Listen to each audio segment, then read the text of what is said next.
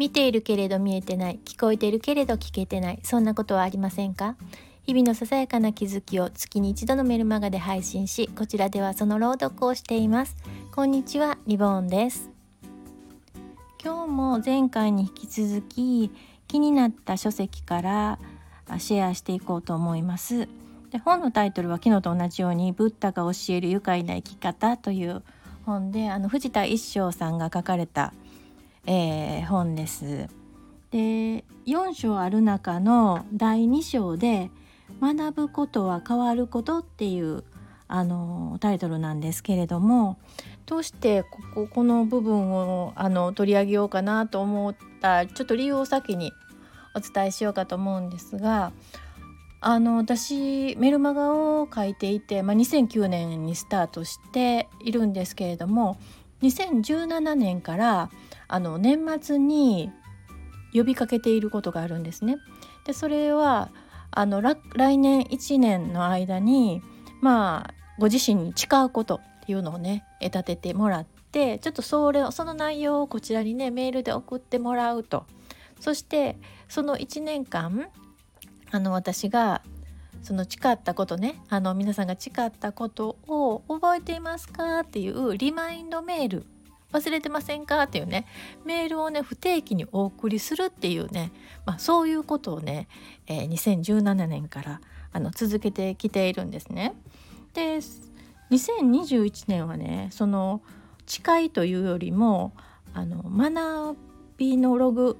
学びの記録をつけませんかっていうふうに呼びかけたんです。でその学びのログっていうのを思いついたのがまあそのきっかけが友人のポートフォリオを見てのことなんですけれどもまあその友人がその、まあ、オンラインでね自分自身のポートフォリオをプレゼンしてくれたんです。ああのポートフォリオっていうのはあの自分自身が、まあ、どういうふうなことをやってきたかっていうような自分の実績とかうんまあどういう力があるかっていうのを相手に伝えるようなあの記録ですよね。でそれを見てねものすごく克明というかね詳細にあのプレゼンしてくれたんですね。いやそんなもう細かく自分がこう学んだことを覚えてるってすごいねこれどうしてそんな覚えてるの？っって言ったらまあ学びの記録をつけているっていうのを見せてくれてであの彼女はスプレッドシートにねあのつけているいたんですよね。でも一目であのいつどんな風な学びをしたかっていうのをねパッと書いてあってまああの本もどんな本を読んだかっていうのも一目で分かるようにしてたんですね。ああこれはすごいなと思ってでまああのみんなそれぞれ本を読んだりとかセミナー行ったりだとかね資格の勉強したりとか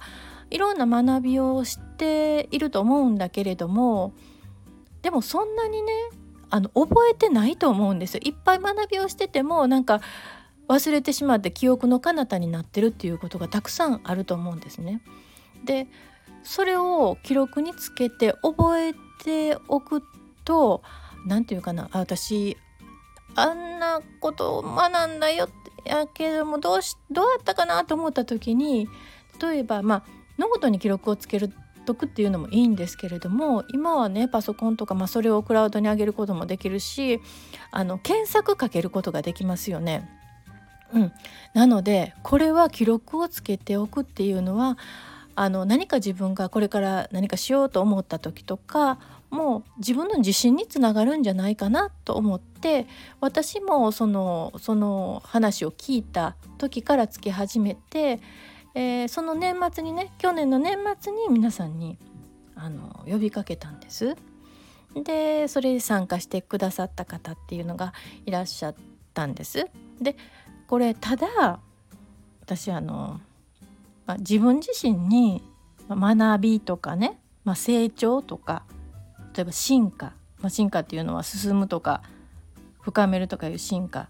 自分に対して言うのはいいけれどもこれを人から言われるっていうのはちょっとなんか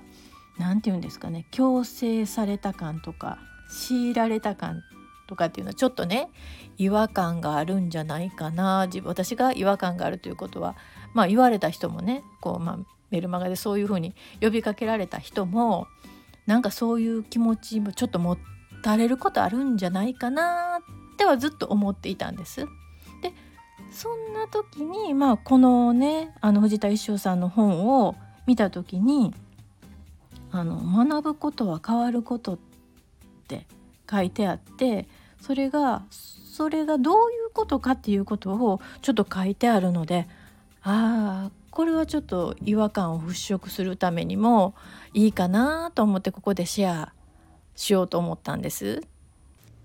で今回はあの朗読というよりも学びについて書かれたところを、まあ、抜粋、えー、して私自身の頭も整理していこうかなと思っています。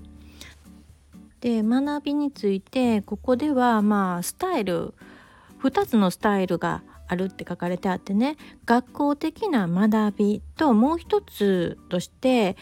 オーガニックラーニングっていうのが書かれてるんです。でこのオーガニックラーニングっていうのね最近よく聞く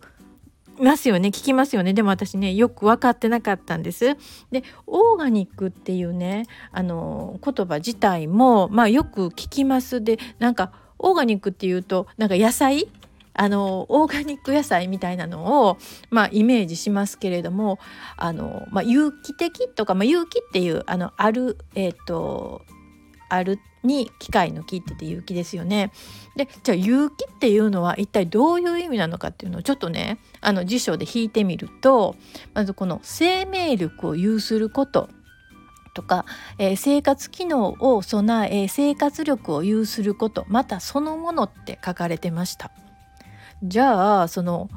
有機的なラーニング有機的な学びオーガニックラーニングっていうのはどういうことかっていうと、まあ、この藤田一生さんがおっしゃるにはいつどこで学んだのか本人もわからないけれど周りとの交流全体から自然に何かが学ばれていくことこのような学びをオーガニックラーニングと呼んでますっていうふうにね言われてるんですなんか分かるような分からないような感じですはあるんですけれどもあのー、この章のタイトル「学ぶことは変わること」っていうふうに書かれてあるゆえんっていうのがねあのあここだなと思ったのはえっ、ー、とですね学校的な学びとは知識を得ることと同義ですって書かれてるんですね。でもあの学ぶっていうことは変わるっていうことつまり何かを本当に学んだらそれまでの私ではなくなって新しい私がそこに生まれるということですって書かれてるんです。で、まあ、知識を得ることっていうのはま忘れてしまうこともあるんだけれどもこのオーガニックラーニングっていうのがそれと学校的な学びとは違うのは例えば自転車に乗れるようになったらかつての自転車に乗れなかった自分には戻れませんよね。乗れないふりはできますが本当に乗れない状態には戻れません。なぜかというと私そのものが変わってしまったからです。って